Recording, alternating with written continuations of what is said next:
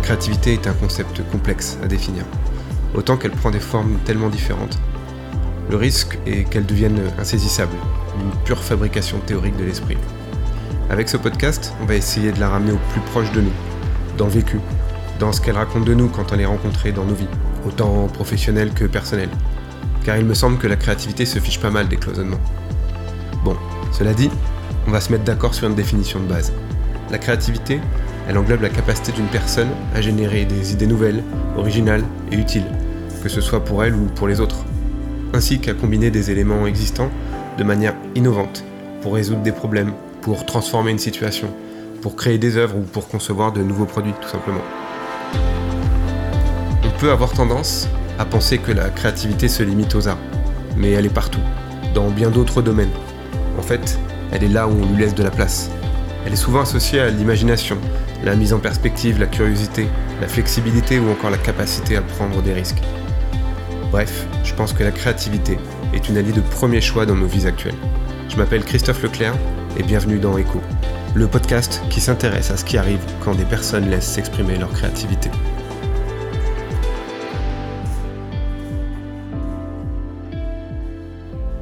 Bah, bienvenue Elise. Merci. Il, y a quelques jours, euh, quand je t'ai demandé ton, métier, tu m'as répondu que tu cherchais actuellement à, gagner euh, en, cohérence professionnelle. Et tu m'as dit que le titre d'agricultrice naturaliste euh, était ce qui se rapprochait le plus de ce que tu es, de ce que tu fais. à ce moment-là, je t'ai avoué que je comprenais pas exactement ce que ça signifiait, mais que ça sonnait bien à mon oreille. et après, euh, quand, on, a, raccroché, euh, euh, j'ai laissé le truc un peu courir. Et, au-delà de l'aspect agricole, le fait d'associer ces deux, mots, ça m'a évoqué, plusieurs choses. Déjà, la première chose, ça m'a évoqué la volonté de rester en contact avec une forme de poésie de la vie. après, ça m'a semblé faire des ponts entre des choses, comme entre du familier et du désinvolte, une sorte de cadre rassurant et un désir de liberté, entre de l'engagement rationnel et de la recherche irrationnelle, et plus largement entre du connu et de l'inconnu. Et, euh, je me suis dit, bah là, j'ai sûrement affaire à une personne qui fait, qui fait ou qui refait du lien entre des parts qui peuvent être, euh, ou qu'on peut considérer comme éloignées les unes des autres. Et, euh, et, je me suis dit que tu trouvais finalement du plaisir et du sens dans cette recherche, de relier les choses. Et après, je me suis dit, bah, euh, j'ai oublié la, part concrète de ton boulot. et euh, j'ai demandé à. Parce que je travaille de temps en temps avec, avec cet outil-là, que tu dois connaître, qui s'appelle ChatGPT. Ça te, ça te parle? Euh, De loin. Ok. Je vois bien de quoi il s'agit, on n'est pas encore très amis. Ok, bon, c'est une, une, intelligence artificielle en ligne euh, qui permet euh, de, bah de, de, de, donner accès à des, à des définitions, à, de la connaissance en général. Et, euh, et ça m'arrive de temps en temps, je me l'utilise comme un dictionnaire euh, interactif. Et je lui ai demandé, du coup, si elle avait une définition de agricultrice naturaliste. Je l'ai senti un peu embêté. Et elle m'a répondu qu'il n'y avait pas de définition stricte d'agricultrice naturaliste, mais qu'on peut admettre que c'est une personne qui cherche à harmoniser au mieux l'agriculture avec la nature. Et euh, je me suis dit, bon, c'est un peu maigre comme élément de réponse, mais ça semble assez juste pour l'aspect concret. tu es plutôt d'accord, toi, avec tout ce patchwork de définition que je viens de te donner? Alors, il y avait énormément de choses, mais là, sur le, la partie sur laquelle il y avait de l'énergie pour moi, c'était poésie de la nature. Et puis cette histoire de, de faire du lien. Euh, et effectivement, ça, c'est ça, ça me parle pas mal. Euh, après, c'est c'est drôlement vaste, mais en tout cas, euh, c'est ce que j'ai retenu, ouais. Il y a, y a, une petite chose euh, par rapport à l'enregistrement. Je me, on, on, on s'est raté en fait, pour être très franc. On s'est raté dans la journée à cause d'une météo très capricieuse, vu que c'est enregistré à distance. Et, et, je me suis dit, ça rajoute euh, une, une, part assez imprévue, alors qu'on se l'était déjà dit par téléphone, puisque le, je le rappelle, mais le, le podcast et l'enregistrement n'est pas décidé, toutes les questions sont, viennent au, fur et à mesure, et on garde une vraie, une vraie fraîcheur en fait dans l'échange. Donc l'imprévu, on était au courant tous les deux, je, je t'avais informé, mais là on a une petite dose d'imprévu qui s'est rajoutée. Alors de ton côté aussi, toi tu vis en, en campagne, en plus dans les zones montagneuses. Euh, donc euh, l'imprévu météorologique a encore plus d'incidence que par chez moi. Euh, et je me suis dit, peut-être que ça mériterait de l'amorcer dans notre discussion. Et j'étais curieux de savoir quel rapport tu as avec l'imprévu en général. Ouais, c'est vraiment intéressant parce que moi, ça m'a aussi vraiment posé question. Mhm. Euh, d'autant que je ne sais pas si tu t'en souviens, mais quand on s'est eu au téléphone, tu m'as demandé si j'avais un bon réseau chez moi. J'ai répondu que oui, j'avais tout mis en place pour que mon réseau fonctionne bien, et j'avais dit, bah, sauf s'il y a une coupure de courant, ce qui n'arrivera pas parce que ça n'arrive jamais, n'est-ce pas? Oui. Et, et du coup, quand je me suis réveillée, que, que, que j'ai vu que tout était noir, que ça s'allumait pas à la maison, je me suis dit, c'est pas vrai. Est-ce que c'est une histoire de pensée créatrice? Est-ce que, est-ce que inconsciemment on joue un truc? Enfin, ça, ça, paraissait tellement énorme. En fait, que je t'avoue que je me suis, au début, j'en ai vraiment rigolé. Je me suis dit, c'est un gag. Parce que je l'avais anticipé et je t'avais dit, ça ne se passera pas. Ouais. et du coup, je suis restée sur ce truc-là, genre la bonne petite blague un peu cosmique, mais à 10 heures, ils savent que j'ai quelque chose d'important euh, là-haut dans les hautes sphères et la connexion sera rétablie poète, poète, poète, pas du tout. Non. et, et du coup, euh, ça m'a vraiment questionné sur, euh, bon, déjà sur cette histoire de pensée créatrice et sur le fait que non, bien sûr que c'est pas moi qui inconsciemment ai coupé le courant. ça s'est coupé comme ça. Et donc ensuite, j'ai quand même essayé de d'être créative dans ma démarche et de me dire, bah, qu'à cela ne tienne, je vais essayer de trouver du réseau ailleurs. Alors j'ai pris mes clics et mes claques pour essayer de trouver du réseau à un autre endroit où je pensais qu'il y en avait et qu'il n'y en avait pas non plus. Et sur la route, euh, du coup, je vais à ma voiture et je m'arrête au parking. Et là, il y avait plein de noix partout parce qu'il a, il a eu du vent cette nuit. Mhm. Et le, le, parking et les bords de route étaient maculés de magnifiques noix.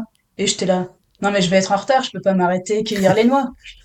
Mais si on n'avait pas eu rendez-vous avec toi, dans la logique de ma journée, euh, une journée avec du vent et en, voyant les noix, je me serais arrêtée pour faire ça de ma journée, euh, même si c'était pas prévu, tu vois. Ouais. Et, et, du coup, mes journées, elles sont énormément euh, en lien avec avec ce qui se passe spontanément, avec ce qui m'est proposé de, de vivre et avec aussi bah, des impératifs. Hein. Il y a toujours des impératifs à régler qui, qui gèrent le quotidien, on va dire, au niveau du travail agricole. Mmh plus la météo qui s'en mêle. Et, et, du coup, voilà, c'est c'était un entremêlement de tout ça aujourd'hui. Oh, génial. Bah, après, c'est peut-être que justement, euh, vu que l'imprévu a l'air d'être complètement intégré dans ton quotidien, voire même générateur euh, de, de, choses. Euh, c'est ça, c'est très générateur, oui. Il est possible que l'imprévu n'était pas suffisamment convoqué, si tu veux, dans notre rendez-vous. Bah ouais. Et c'est un vrai moteur. Hein. Mmh. Pour moi, c'est un vrai moteur ça, me semble amener euh, vraiment une, qualité de présence. Et là, euh, quand tu parles justement de, tes journées qui sont rythmées par ces, ces, éléments imprévus, euh, quand tu ramasses les noix qui sont tombées dans la nuit alors que c'était pas prévu, ça te met dans une, une, hyper présence qui fait que tu es très en, lien avec, la vie ou avec ce qui se passe. Quoi. Bah, je dirais que c'est le besoin du moment qui m'est présenté à ce moment-là. Mm. Et, euh, et, et, ce besoin-là, il est éphémère. C'est-à-dire qu'après, moi, je suis repassée, évidemment, quand, quand je suis remontée, que le courant été rétabli, je suis remontée.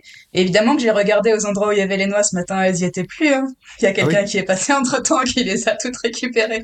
Donc le besoin, il se faisait sentir à ce moment-là de dire, tiens, il y a les noix par terre, tu, tu les prends parce que, ben, voilà, un animal passe, quelqu'un passe, une voiture roule dessus, peu importe.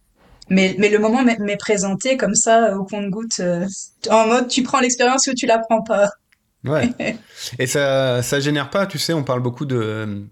Dans notre monde ultra connecté, on parle beaucoup du FOMO, euh, de ce syndrome qui, est la, euh, qui a été très développé par les réseaux sociaux et qui, euh, qui est la peur de manquer quelque chose. Et donc, du coup, de, comme ça, de, de, saisir tout ce qui se passe. Et si on le rate, euh, ça génère une forme d'anxiété, voire une anxiété sociale parfois.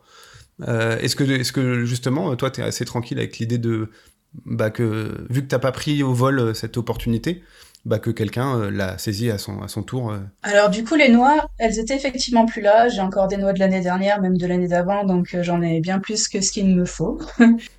Après, c'est mon petit, mon petit côté écureuil. euh, donc ça, ça, je suis très très vite passée dessus. Les noix, ça m'a fait vraiment ni chaud ni froid. Par contre, l'engagement qu'on avait pris tous les deux pour ce matin, ça, ça m'a vraiment taraudé. Ouais.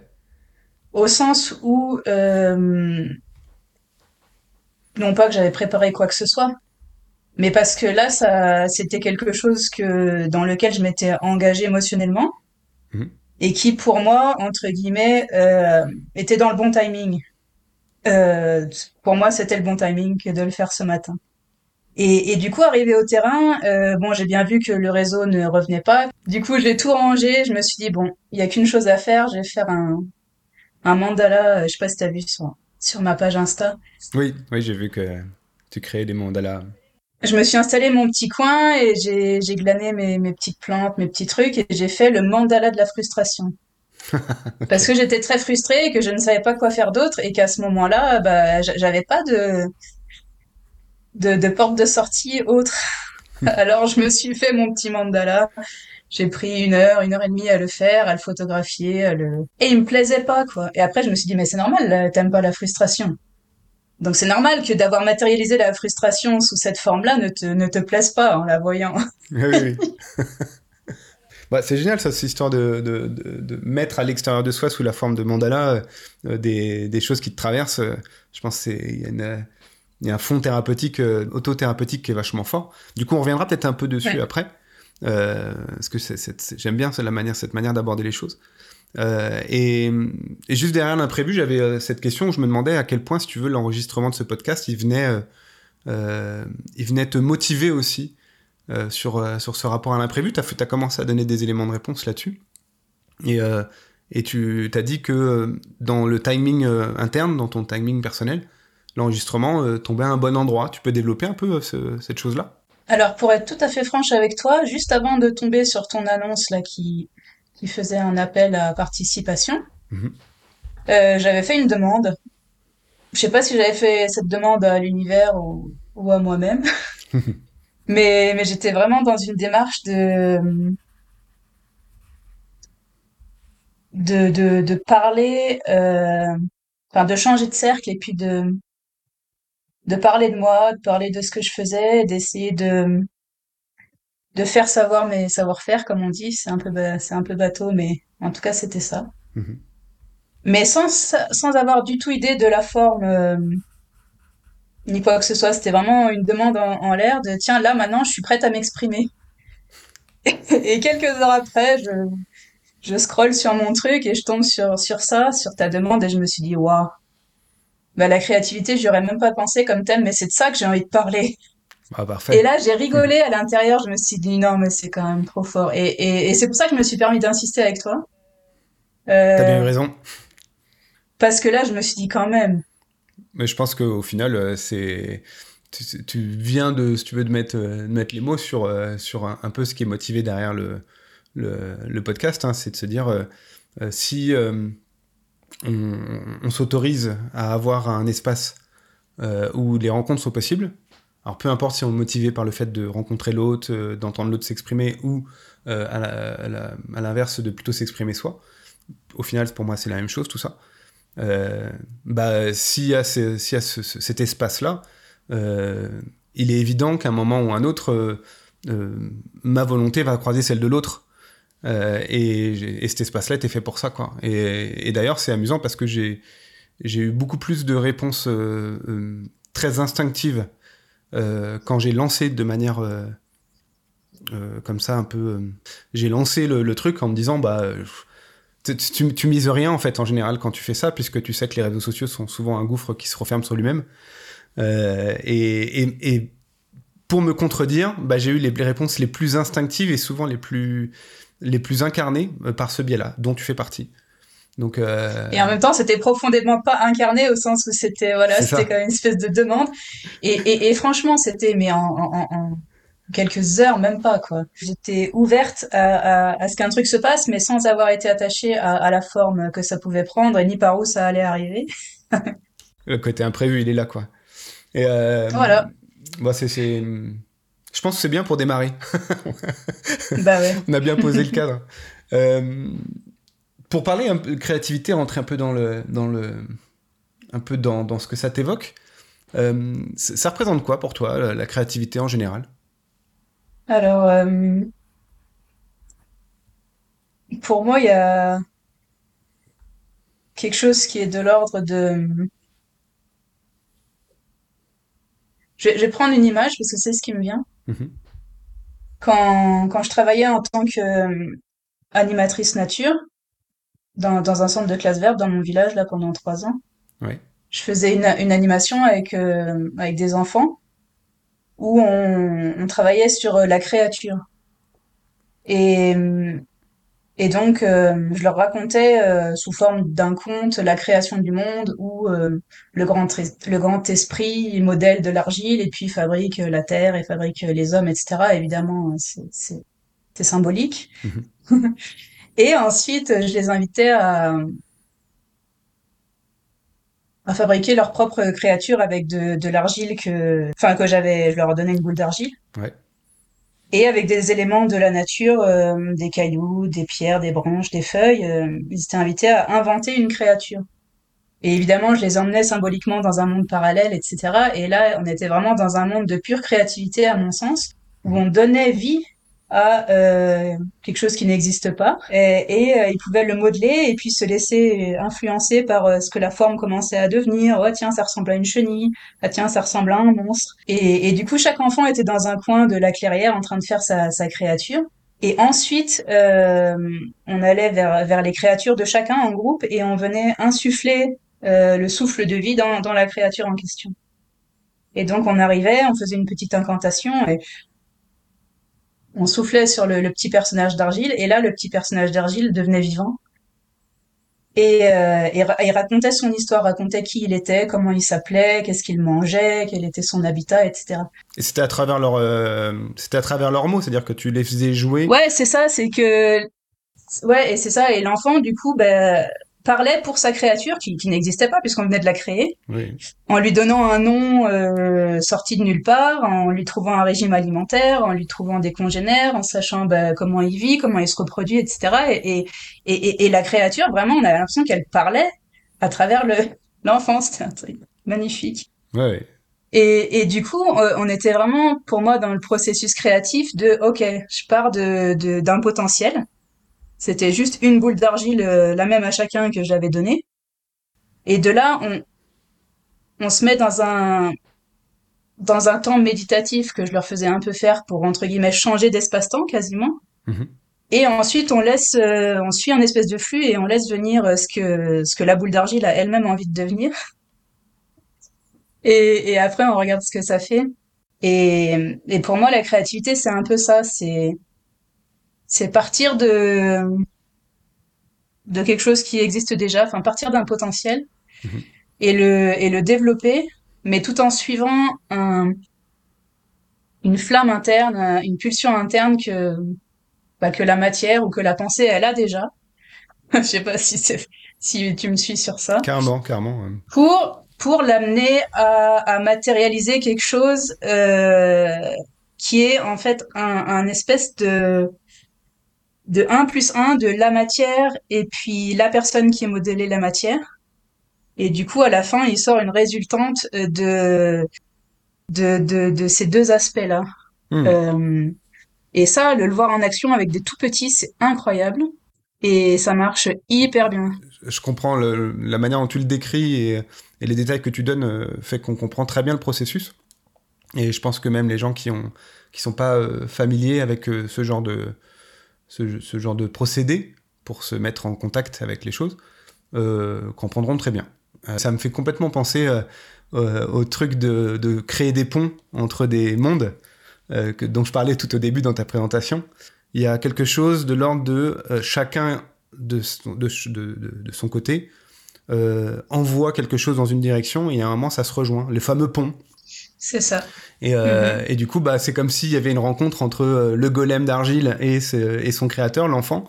Euh, et ils se mettent à discuter sur le, de manière un peu fortuite comme ça sur le, le, point du milieu du pont, tu vois, en disant que comment ça va ta journée, qu'est-ce qui s'est passé, comment tu t'appelles, où tu vas? ah, c'est complètement ça, et c'est incroyable. Enfin, l'expérience en elle-même. Et là, tu m'as parlé de. Tu as évoqué un passé de.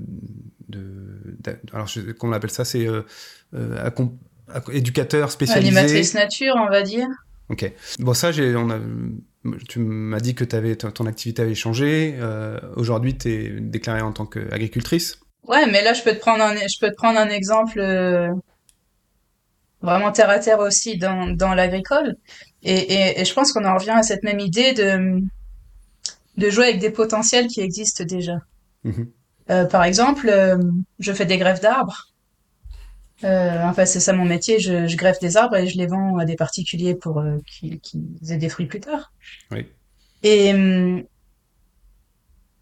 et la greffe d'arbre, ça se fait pas tout seul dans la nature. Enfin, je veux dire, il y a jamais un, un, arbre qui va prendre une branche et qui va se l'autogreffer, à ce que je sache. Non, a priori, non. et, et, donc là, il y a quand même un processus. Euh, bon, après, on l'appelle créatif ou pas. Oui. Mais, mais qui, qui intervient. Et du coup, par exemple, moi, je me suis amusée. Alors, je l'ai pas, je l'ai pas inventé, mais j'ai un prunier chez moi où j'ai greffé quatre variétés de prunes différentes dessus. Euh, donc sur le même arbre, il y a une branche avec des mirabelles, une branche avec de la prune d'Agen, une branche avec de la reine Claude, et puis la troisième, la quatrième, je sais plus. Pour ceux qui sont pas euh, qui, qui, sont pas familiers avec euh, avec avec tout ça, en général, il y a une greffe et un porte-greffe, c'est tout. Il n'y a pas quatre variétés sur un arbre. mais après, il y a, y a, des gens qui s'amusent pour ça, mais bon globalement, on, on, on greffe euh, une variété choisie sur euh, un cultivar un peu sauvage qui a des bonnes racines et, et on, le, on, le, force à, à, à développer euh, la végétation d'un d'un arbre mère qu'on a choisi pour pour sa son, sa qualité gustative ou ouais. Et et du coup je peux toujours avoir toute la créativité du monde si je prends une branche de prune et que j'essaie de la greffer sur un acacia euh, il se passera rien. Il ne va pas naître une création de cet acte-là parce que ça va pas dans le sens euh, du vivant. Alors que si je choisis des variétés de prunes que je sais compatibles avec le porte-greffe, là, je suis en train de créer euh, et de m'amuser à, à, à, à, upgrader l'arbre, à, le, à, mettre ma création dessus, mais parce que je sais que ça va dans le sens biologiquement de ce qu'il est capable de faire. Mhm. Et, et, et là, c'est pour ça que je parlais de potentiel dès le début, c'est que c'est savoir euh, jouer avec euh, ce qui a ce qui a une chance de euh, de vivre à la fin. C'est vachement intéressant ce ce truc-là. Ça m'évoque Tu m'as dit que tu avais un, passé scientifique et que tu avais fait des études en biologie. Donc euh, on comprend que tout ça vient, si t'es pas ta passion d'aujourd'hui, vient ainsi nourri par ça. Et, euh, et je me dis, bah, dans ce que tu dis là, euh, il y a euh, la possibilité que la vie prenne, entre guillemets, racine, sans faire de jeu de mots, euh, dans un cadre qui est autorisé par la vie elle-même. Et du coup, je me pose la question du cadre autorisé. Qu'est-ce que ça raconte chez toi, ça, le, dans le cadre de la créativité, le cadre autorisé? Après, si on, si on revient sur euh, moi, moi euh, ma formation de, de 5 ans en sciences, elle était énormément axée sur euh, l'écologie évolutive et puis sur les sciences de l'évolution. Ouais. Donc même si tout à l'heure j'ai parlé du, du, golem en argile, je suis, je suis pas du tout créationniste ou de, ce genre de choses. Euh, et du coup, euh, j'ai étudié l'évolution beaucoup. Et, et l'évolution semble être, euh, on va dire biologiquement, hein, semble être des petits essais ou des grands essais, comme ça, des sauts de, de création. La nature, elle comme si elle créait des, des, des, petites améliorations permanentes et elle teste, elle voit ce qui va, qui va survivre ou pas, quoi. Mmh. Et du coup, elle s'autorise elle-même à ce qu'il y ait rien qui stagne, à ce qu'il y ait rien qui soit figé. Et d'ailleurs, si c'est figé, c'est que c'est mort, hein, souvent. Exactement. Ouais. Et, et, et, du coup, euh, la, la, vie, elle a ce processus euh, créatif intrinsèque avec lequel l'homme il joue depuis la nuit des temps. Et ces arbres fruitiers dont je te parle, ils n'existent pas dans la nature à la base. Oui. Ils existent parce que des gens les ont sélectionnés, parce que des gens ont ramassé euh, petit à petit peut-être des, des noyaux ou des pépins de bah, tu vois, d'une pomme sauvage qui un jour était un petit peu plus rouge ou un petit peu plus grosse que la pomme sauvage de d'habitude. Puis ils ont gardé les graines. Puis euh, la génération d'après, ils avaient peut-être une pomme encore un peu plus goûtue et un peu plus rouge. Ils ont gardé les graines. Mhm. Et du coup, euh, tout ce que nous on considère dans les systèmes euh, agronomiques euh, comme des fruits et des légumes, c'est pas naturel à la base. Pourtant, mhm. tout le monde pense que c'est la chose la plus naturelle qui soit. Mais parce que l'homme, il a su jouer sur cette espèce de petit intervalle de ce que la nature autorise comme créativité pour justement aller dans le sens de ce que lui l'intéresse de créer. Hmm. Il s'est intégré dans la boucle, quoi. oui, et après, du coup, éthiquement, philosophiquement, il y a plein de gens qui se questionnent sur justement est-ce que la nature, elle, est d'accord avec ça? Est-ce que la nature, euh, si elle, elle me voyait en train de greffer quatre variétés de prunes, oui. est-ce que est-ce que je passerais pour quelqu'un de diabolique ou est-ce qu'au contraire elle en joue, elle en, elle en rirait et elle se dirait bah punaise, je suis en train de co, de co-créer hmm. avec un être humain, c'est trop fun, j'en sais rien. Mais mais en tout cas, il y a des théories comme quoi bah la nature, il trouve son compte dans, dans la façon dont l'humain sélectionne des variétés. Et en même temps, ça fait partie de la fenêtre autorisée. Alors après, là, je parle pas de manipulation génétique, de, de parce que ça peut aller très très loin ces histoires-là dans les OGM et dans Bien sûr, dans les organismes génétiquement modifiés où là on va vraiment à la frontière de ce que la nature autorise et en même temps ça marche. Et et et, et du coup euh, où est la limite de naturel pas naturel? Ouais, ça me, ça me fait penser à, à ce truc. Euh, J'aime bien en général me, regarder ce qui se passe en biologie, même si je suis pas du tout un expert. C'est plus par, euh, par curiosité que j'y vais. Euh, et j'avais vu que certains, euh, euh, certaines bactéries, certains champignons, voire certains organismes vivants, je sais plus si on appelle ça des unicellulaires ou pas, mais se servaient en fait pour pouvoir plier un mécanisme plus global de survie, bah, il utilisait un, autre individu pour pouvoir faire plier, si tu veux, soit une chaîne alimentaire, soit un élément, un élément de survie. Et, euh, et, je me dis jusqu'à quel point ça, ce modèle-là, il peut être euh, aussi posé sur la nature elle-même. C'est-à-dire que la nature, elle nous intègre, nous, en tant qu'humains, euh, dans son modèle, et elle nous utilise, nous, pour aussi euh, bah, tenter des shifts génétiques, toi, tenter des shifts d'évolution. Euh, après, ça veut dire placer la nature en, en, en, en, position de conscience. Après, ça peut ramener à des choses qui sont plus spirituelles, mais en même temps, euh, mm-hmm. c'est pas impossible. On n'est jamais loin, si tu veux, de ces pensées-là, même sans les sans se les valider euh, en tant que vérité, euh, on peut se permettre de penser, de se dire, bah tiens, jusqu'à quel point ce modèle, il marche comme ça, quoi. Toi, tu, le vois comment, par exemple, la nature, en général? Est-ce que tu lui donnes une conscience quelconque? Bah écoute, je vais te dire un truc. Euh, moi, j'ai fait, donc, comme je te disais, 5 ans d'études en, biologie et écologie appliquée. Alors, on parlait d'écologie comportementale, de zoologie, de botanique, d'enzymologie, d'embryologie, de génétique, de biologie des organismes et des populations, tout ce que tu veux. Mhm. Sauf que, euh, au bout de cinq ans, on m'a pas parlé une seule fois de conscience, du mot conscience. Sauf que moi, ce que j'étais venu chercher à la fac, c'était des réponses sur ce que c'est que la vie, sur ce que c'est que la, créativité de la vie. Merde, ouais. Alors on m'expliquait les mécanismes, on m'expliquait les mécanismes, mais au bout de cinq ans, j'étais dans une frustration terrible et, en fait, j'avais pas. Enfin, je, comprenais les mécanismes qu'on m'expliquait, mais je ne comprenais pas le euh, le pourquoi. Et, du coup, euh, les profs euh, voulaient que je continue, voulaient me garder en thèse, etc. Et je leur ai dit non, je suis désolée. Enfin là, moi, je trouve pas la réponse que je chercher, donc je vais, je pars, je vais faire quelque chose d'autre. Et, et, et, en fait, il me manque. C'est comme s'il manquait euh, la moitié de l'explication, quoi. Oui. Et et c'est là que j'ai bifurqué et que je que que que je suis partie au plus, beaucoup plus concret dans la vie parce que là, tous ces gens sont dans des labos Mhm. Attention, j'ai aimé cette période et, et, et, je dénigre personne, j'aime la science. Oui. Mais ces gens-là sont dans des labos en plein cœur de Lyon, euh, dans, avec euh, bon, ils ont des petits aquariums où ils, où ils regardent les invertébrés aquatiques, etc. Mais ça me paraissait tellement déconnecté de du mouvement de la vie, ouais. de la de la vraie vie que moi j'avais juste besoin d'aller euh, faire du terrain et puis d'aller confronter ces modèles et ces idées. Enfin, je sais pas, d'aller de sortir de là.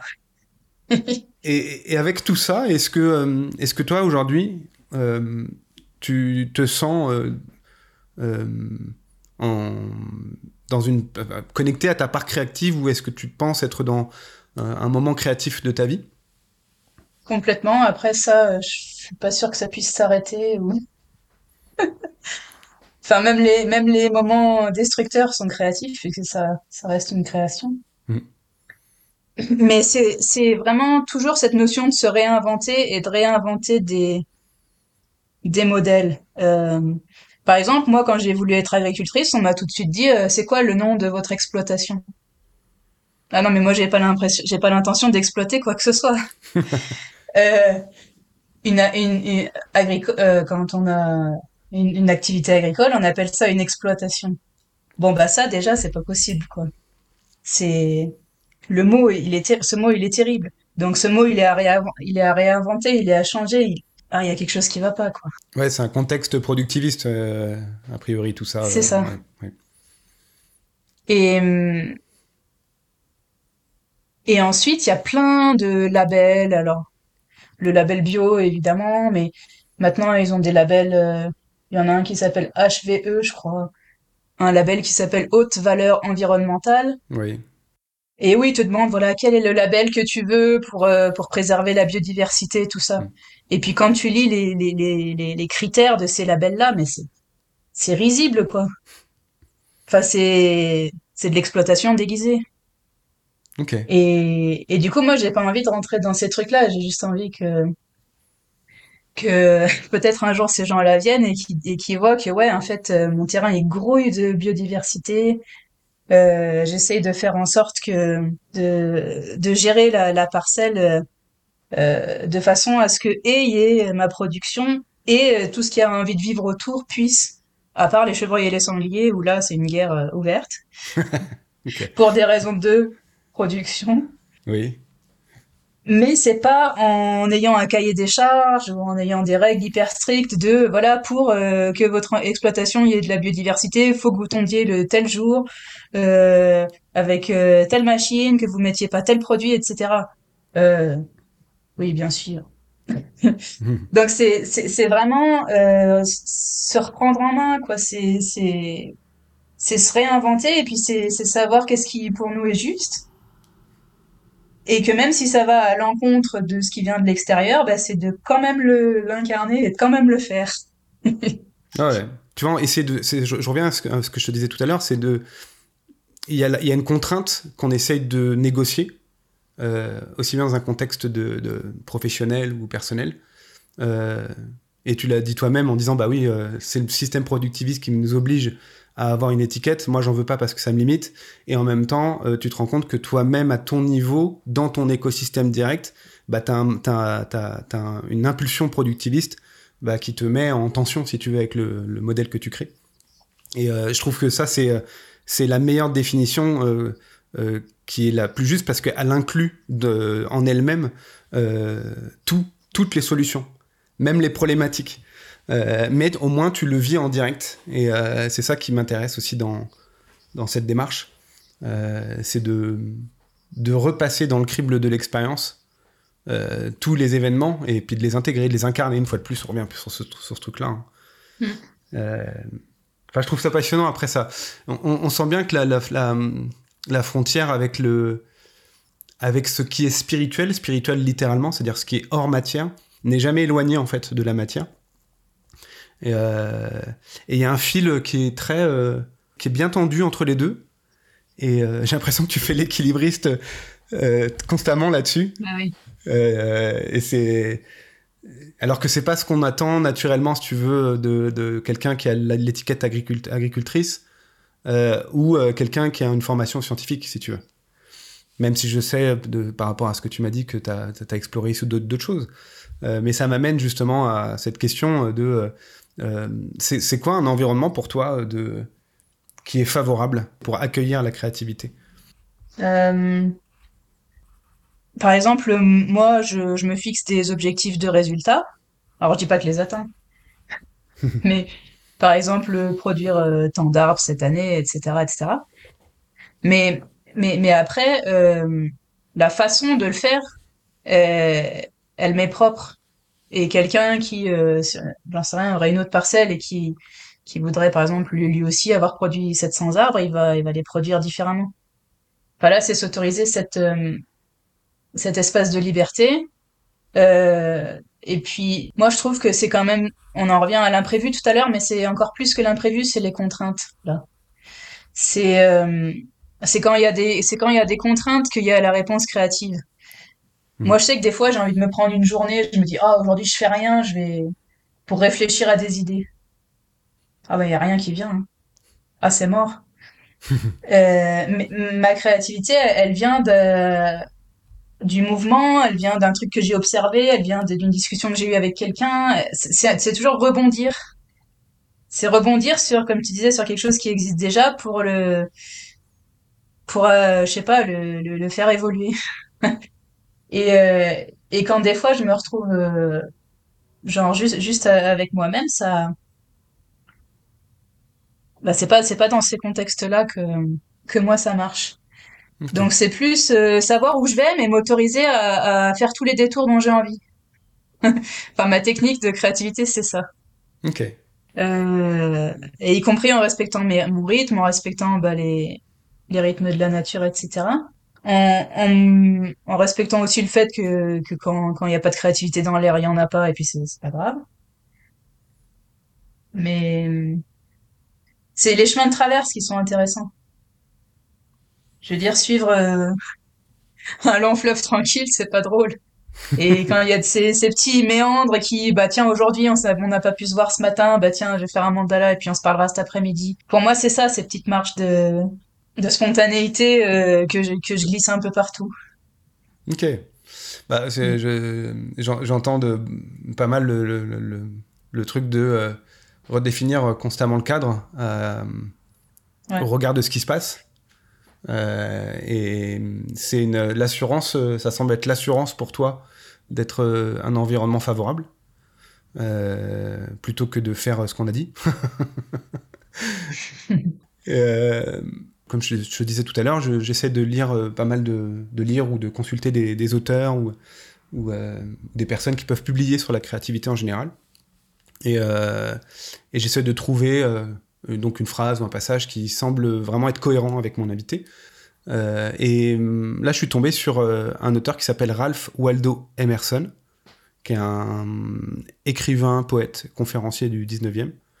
Et, et dans un essai qu'il a écrit en, en 1836, qui s'appelle Nature, hein je l'aurais pas inventé, il parle entre autres de l'union avec la nature. Et, euh, et, dans ce bouquin, il soutient que l'humain, il doit chercher une union spirituelle avec la nature. Euh, et, et, il croit que la nature donc est une manifestation de la divinité et que chaque individu peut atteindre une compréhension plus profonde de lui-même et du monde en se connectant avec la nature. Et je me suis dit que ça peut sembler un peu euh, convenu, tu vois, comme idée, euh, parce que j'ai l'impression que 200 ans plus tard, tu vois, aujourd'hui, euh, c'est une idée qui a déjà été explorée en fait. Et en même temps, je me dis, il y a 200 ans, c'était, sûrement assez innovant comme pensée. et donc, dans ce livre, il dit La source de tout art, de toute science, c'est dans le monde intérieur qu'elle se trouve. Ça te parle, ça? Ouais, alors. je pense que ça. Sans savoir où on allait aller aujourd'hui, t'as as trouvé une phrase qui, qui correspond bien. Et hum, il y a cette histoire de, de reconnecter avec, avec la nature, mais bon, il y a, il y a la nature, il y a sa nature. Et, et en fait, euh, il y a vraiment quelque chose qui, à mon avis, euh, participe à la, à la déconnexion, justement, c'est le, le, le, mot même de nature. Euh, au sens où, bah, si on oppose la nature à la culture, euh, la nature, c'est tout ce qui est extérieur à nous, c'est tout ce qui est naturel, et puis il y a l'homme qui est à l'écart. Et, et du coup, bah, là, ça crée déjà une, une, une séparation entre il y a la nature et il y a nous. Euh, et moi, je pense que ce, ce pont, euh, cette, ce, ce, pont spirituel entre les deux, il, il, il, est atteignable quand on, quand on ne fait plus cette distinction, quand, quand on, on est plus dans la notion de vivant, dans justement ce qui, ce qui nous relie. Et, et du coup, de pas, de pas s'en sentir coupé et de voir un objet extérieur à nous avec lequel il faudrait qu'on apprenne à dialoguer ou qu'il faudrait qu'on apprenne à observer, encore une fois. Mhm. Mais c'est vraiment intrinsèquement comment on est la nature, comment la nature est nous, et euh, la façon dont, dont, dont on aborde la nature. Tout à l'heure, tu m'avais posé la question, est-ce qu'elle a une conscience, est-ce qu'elle a un esprit? Bah, je pense, je pense que oui, je pense que les arbres, ils ont un chant, ils rêvent. Je pense que les, les, les, arbres, ils ont, voilà, une part que de ce que nous, on, on pense être purement humain, et que euh, un caillou aussi, probablement que rêve, et la rivière, etc. Et, et, et du coup, une fois qu'on qu'on se met d'accord sur ça, bah finalement, le, cette nécessité de reconnexion, elle a plus lieu d'être, puisque, puisque on est plus dans, dans ce grand tout. Je sais pas si c'est très clair, mais Si, en si, tout cas, complètement, en tout cas, la, la notion de mettre la, nature à l'extérieur de soi comme un objet, euh, à mon avis, c'est là, le- c'est là qu'a commencé le problème, euh, dans, dans la déconnexion qu'on vit. J'ai l'impression, tu vois, si je- on resitue, euh, donc c'est en 1836 euh, le- l'édition de ce bouquin. Je suis pas très fort en histoire, mais j'ai l'impression que c'était le début de la révolution industrielle et où on a commencé à considérer peut-être euh, des nouvelles manières de produire euh, à, à l'aube de nouvelles énergies et ainsi de suite. Donc, euh, y a, hum, je pense qu'il y a un contexte toujours qui impulse euh, ou qui crée euh, un, un rapport particulier à ce qu'on peut appeler la nature euh, et de se dire euh, peut-être qu'à cet endroit-là, ça le déconnecte euh, parce qu'il est dans le, la volonté de produire. Même dans les idées, si tu veux. Hein. C'est-à-dire que là, on est face à quelqu'un qui n'était pas un industriel, mais qui était plutôt un penseur euh, et poète en plus. Donc euh, même lui, si tu veux, on sent qu'il est le fruit d'une époque qui est en train de se déconnecter de, de quelque chose. Et donc du coup, bah, il, tu sais, comme euh, quand dans un mouvement de survie, il se dit peut-être que bah, euh, il faut se reconnecter, tu vois, comme s'il y avait quelque chose à perdre, alors que peut-être qu'il a fondamentalement jamais été déconnecté de ça. Et c'est le, le, le- c'est le, co- le- le contexte qui lui fait croire qu'il est déconnecté. Et peut-être qu'aujourd'hui, on est encore là-dedans, Ouais. en fait, 200 ans plus tard. Je pense qu'il y a eu beaucoup aussi euh, de volontairement, comme tu disais, de, de, de déconnexion et de et de d'instrumentalisation, Mm. Euh, parce que bon, évidemment, euh, d'aller d'aller couper des arbres pour en faire je ne sais quoi euh, industriellement ou ou ou de buter des vaches à la chaîne ou j'en sais rien, c'est bien plus facile si si l'animal est pas n'a pas de conscience et si c'est une chose. Mm. Euh, et, et, et- et donc du coup, euh, ça, je dis pas que ça légitime, mais mais mais cette séparation était sûrement distance, ouais. nécessaire à ce moment-là Mm. pour, enfin nécessaire, je sais pas, mais en tout cas, euh, effectivement, elle me paraît en lien avec euh, avec ces pratiques-là. Ouais, ouais. Et euh, est-ce que ta créativité peut te sembler nourrir l'estime que tu peux porter aux autres? Est-ce que c'est un vecteur? Le but final est de connecter avec d'autres euh, personnes créatives, d'autres personnes qui ont qui ont fait ces mêmes choix et de et de se retrouver dans dans une famille choisie, on va dire, de de personnes. Et et du coup moi je sens ce besoin de s'extraire pour euh, encore mieux se retrouver mais c'est le mot père qui me vient P-A-I-R-S mais mais en tout cas euh, déconstruire pour reconstruire et en aucun cas euh, comme je te disais tout à l'heure des des chemins euh, créatifs qui voilà pour partir dans dans des impasses euh, tout seul et et, et quelque chose qui à nouveau va pas va pas servir à un écosystème plus grand. Et c'est pour ça que que j'encourage aussi les les gens enfin à, à aller chercher cette petite flamme parce que je pense que rien n'est créé euh, par hasard, enfin que la nature elle crée jamais rien qui qui n'a pas d'utilité, oui, non, ça c'est sûr. nous y compris. Ouais.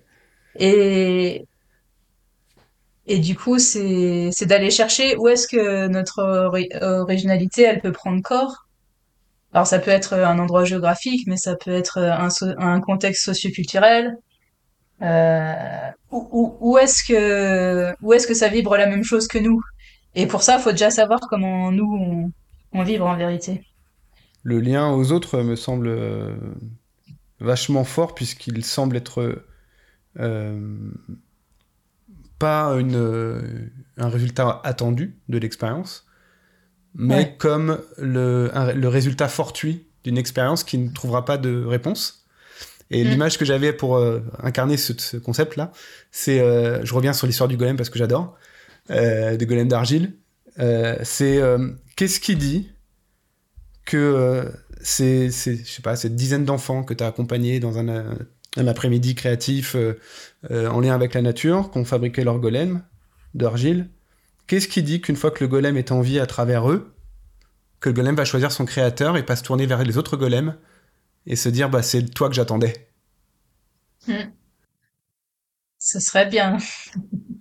Et en même temps, j'y crois à ça que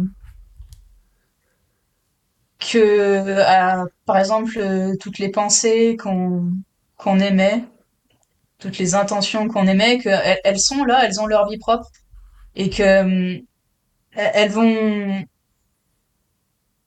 comment dire une, fois qu'elles ont été créées, ces pensées-là, euh, même si c'est pas dans le monde matériel, euh, elles se mettent à évoluer, elles se mettent à vivre, elles vont rencontrer une autre idée. Euh, tiens, elles vont faire une, elles vont se mettre ensemble, puis elles vont rencontrer un autre binôme d'idées, etc. Et, et, et un jour, quelqu'un capte ces idées et les réincarne. mais, mais, mais à mon avis, tout ce qui est émis sur le plan de l'intention et pas que de la matière, un peu comme ce jeu qu'on a fait avec les enfants, mhm. ces, ces créatures-là, elles existent. Et jamais je leur ai dit, elles n'existent pas. Bien au contraire, je pense que je leur ai vraiment fait l'anime en, en, mode, euh, ouais, elles existent, on les laisse là. D'ailleurs, on les reprend pas à la fin. C'est important de le dire. C'est qu'à la fin de l'animation, on les prend, on les prend pas, on les laisse. Euh, alors, il y en a un qui sera dans la mousse, il y en a un qui était sur le tronc d'un arbre, il y en a un qui était dans les mhm. feuilles, etc et, et on les laisse, bah, du coup, forcément, la pluie va les décomposer. Mais on les laisse parce que, du coup, euh, d'une certaine façon, quelque chose a été créé. Je saurais pas dire quoi. Mais il y a eu une interaction entre euh, pensée et matière. Et euh, si on retournait voir avec un regard plus subtil, est-ce qu'ils y sont toujours? Ça se trouve, le bois, il grouille hein, de, des créatures là-bas. Mm-hmm. Et moi, c'est mon, c'est ma, c'est ma croyance par rapport au monde. mais euh, c'est pour ça que l'exemple que je donnais des, golems qui, se, qui, décident de partir euh, de, de, leur côté avec leurs amis golems. en, mm. se, en se fichant royalement de leur créateur. Et après, du coup, ça nous appartient plus. une fois que le souffle de vie, on leur a insufflé, ça nous appartient plus de savoir bah, qu'est-ce qui, quel, quel, est leur euh, chemin. C'est ça qui est rigolo.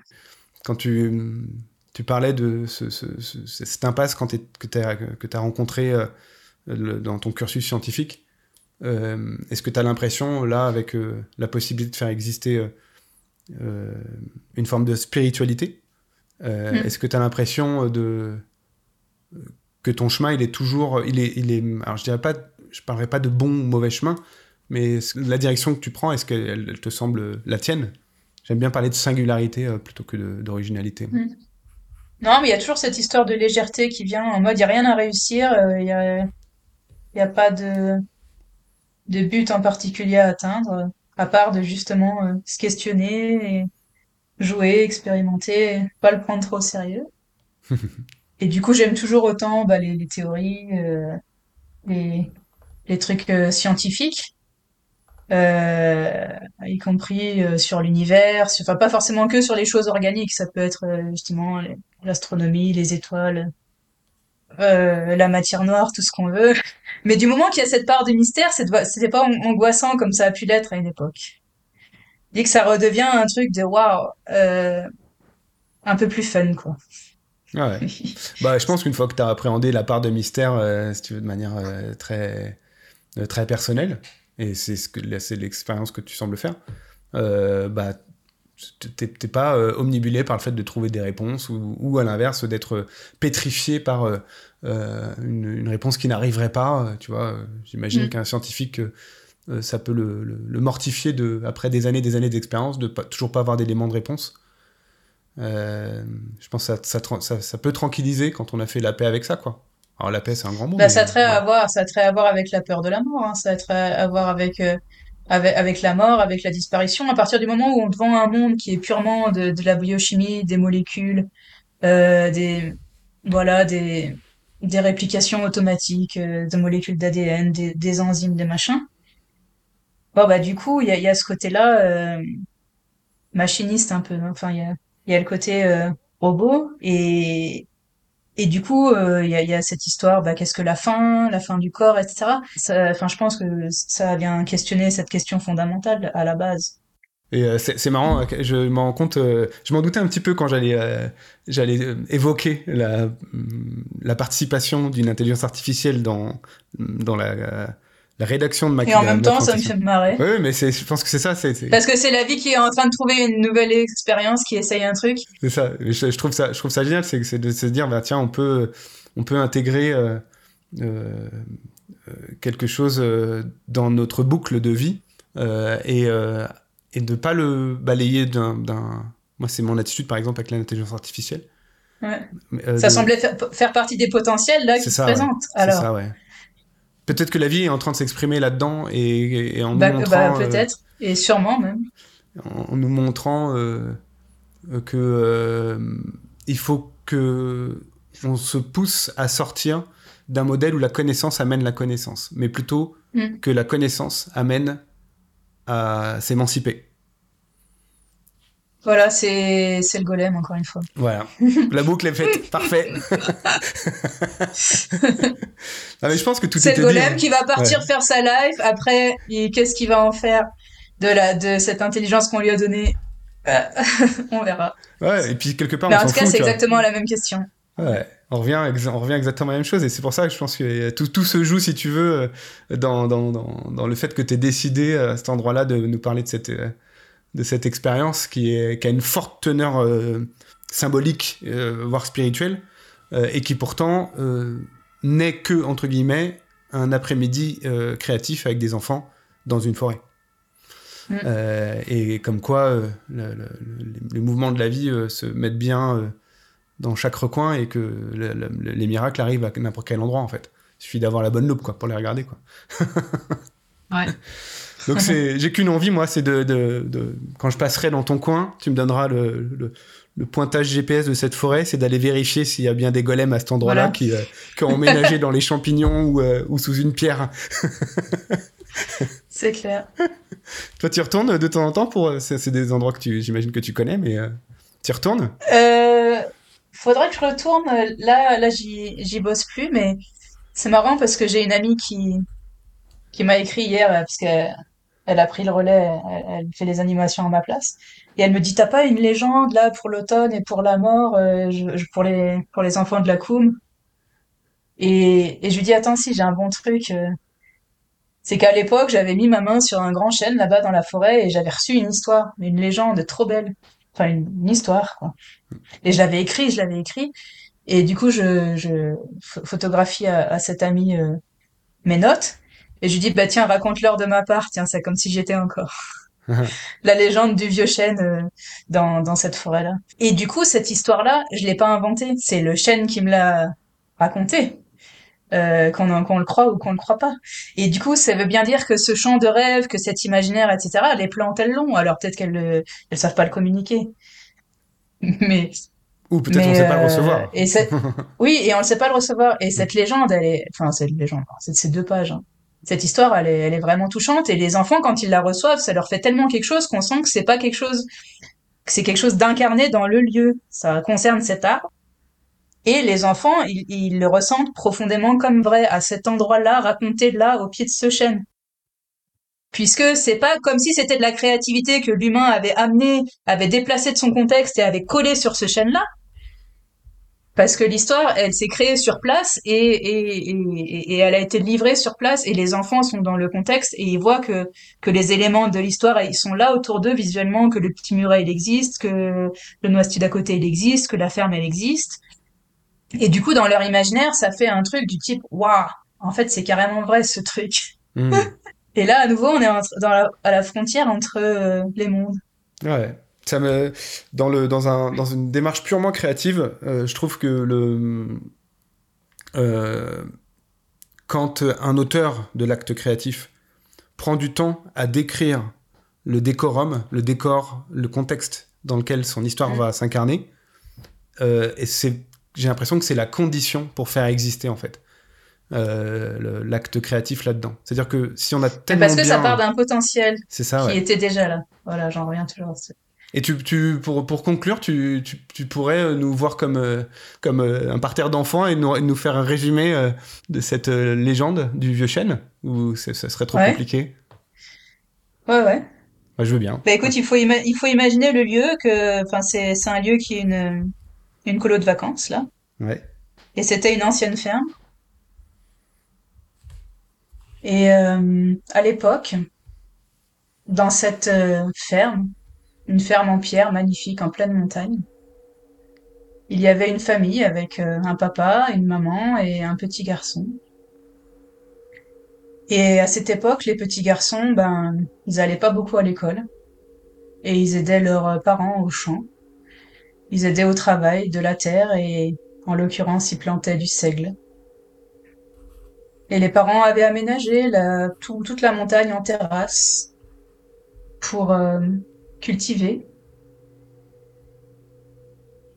Et l'enfant, lui, il n'avait pas d'amis. Il était tout seul, là, dans cette ferme, un peu à l'écart. Et ses amis, c'était les animaux de la forêt et c'était les écureuils. Ses préférés, c'était vraiment les écureuils. Et pour pouvoir jouer avec ses amis les écureuils, ben, il s'amusait à ramasser des noisettes et des glands dans la forêt, et puis il s'amusait à les, à les cacher sous la terre, sous les pierres, pour que ses amis les écureuils les retrouvent euh, plus tard. Et, et cette année en particulier, il avait trouvé 99 noisettes et un gland. Sauf que ce gland, il avait vraiment une particularité, c'est qu'il était, il était bleu. C'était un gland bleu métallisé, magnifique, magnifique. Et vraiment, il avait, quelque chose de particulier. Alors l'enfant, comme chaque année, cacha ses 99 noisettes et le gland bleu pour ses amis les écureuils. Et hum, cet automne-là, les parents euh, décidèrent que la vie à la ferme était trop dure, euh, que la culture du seigle était devenue trop compliquée et qu'ils allaient partir à la ville, habiter à Perpignan avec euh, ce petit garçon. Et du coup qu'il allait aller à l'école et vivre une vie citadine. Et ils partirent, et les années passèrent, et passèrent, et passèrent. Et quand ce petit garçon fut devenu un très, très, très vieux vieillard, tout courbé, et qu'il marchait avec une canne, il se dit que son rêve le plus cher serait de retourner sur les lieux de son enfance avant de mourir. Alors il se fit emmener, et il vit à quel point le lieu avait changé, à quel point sa ferme était maintenant en pleine forêt, à quel point il y avait des enfants joyeux qui jouaient là, les enfants des colonies de vacances. Ils venaient s'amuser à construire des cabanes, là où lui cultivait le seigle et travaillait. Et en allant dans la forêt, là où il avait l'habitude d'aller à l'époque, c'était un bois rempli de noisetiers. Des noisetiers partout, à part un grand chêne, là au milieu. Et là, les larmes lui montèrent, et il se dit Est-ce toi, le. le gland bleu? Est-ce que c'est toi Et l'arbre lui répondit en claquant une branche Oui, c'est moi. Et en plus, du coup, l'arbre parlait, c'était vraiment un, un arbre magique. Et l'arbre demanda au vieillard Va, va dire aux enfants de la Coum que je suis un arbre magique. Va leur dire que s'ils viennent et qu'ils touchent mon tronc, ils pourront m'entendre murmurer, ils pourront communiquer avec moi, et ils pourront même euh, faire un vœu. Et depuis ce temps-là, bah, on emmène les enfants de la Coum euh, auprès de ce chêne, et on les laisse euh, avoir leur moment en silence avec le grand chêne. Et il y a toujours un côté vraiment tout magique Mhm. à ce moment-là. Voilà. Ouais, super. On arrive à, ça- à la fin de- du podcast. Je te remercie encore euh, d'avoir partagé euh, ton point de vue et puis euh, cette histoire. Et à l'occasion, je viendrai poser un vœu auprès du grand chêne. avec plaisir, c'est pas que pour les enfants. J'avais compris. C'est reçu. Ben, merci pour ce temps partagé en tout cas. Voilà, cet épisode est terminé et je vous remercie pour votre écoute. Pour soutenir la diffusion, vous pouvez aimer et partager ce podcast. Et bien sûr, vous pouvez aussi vous abonner pour euh, rester informé de chaque sortie d'épisode. Et en attendant le prochain rendez-vous, n'oubliez pas de laisser de la place à votre créativité. À bientôt.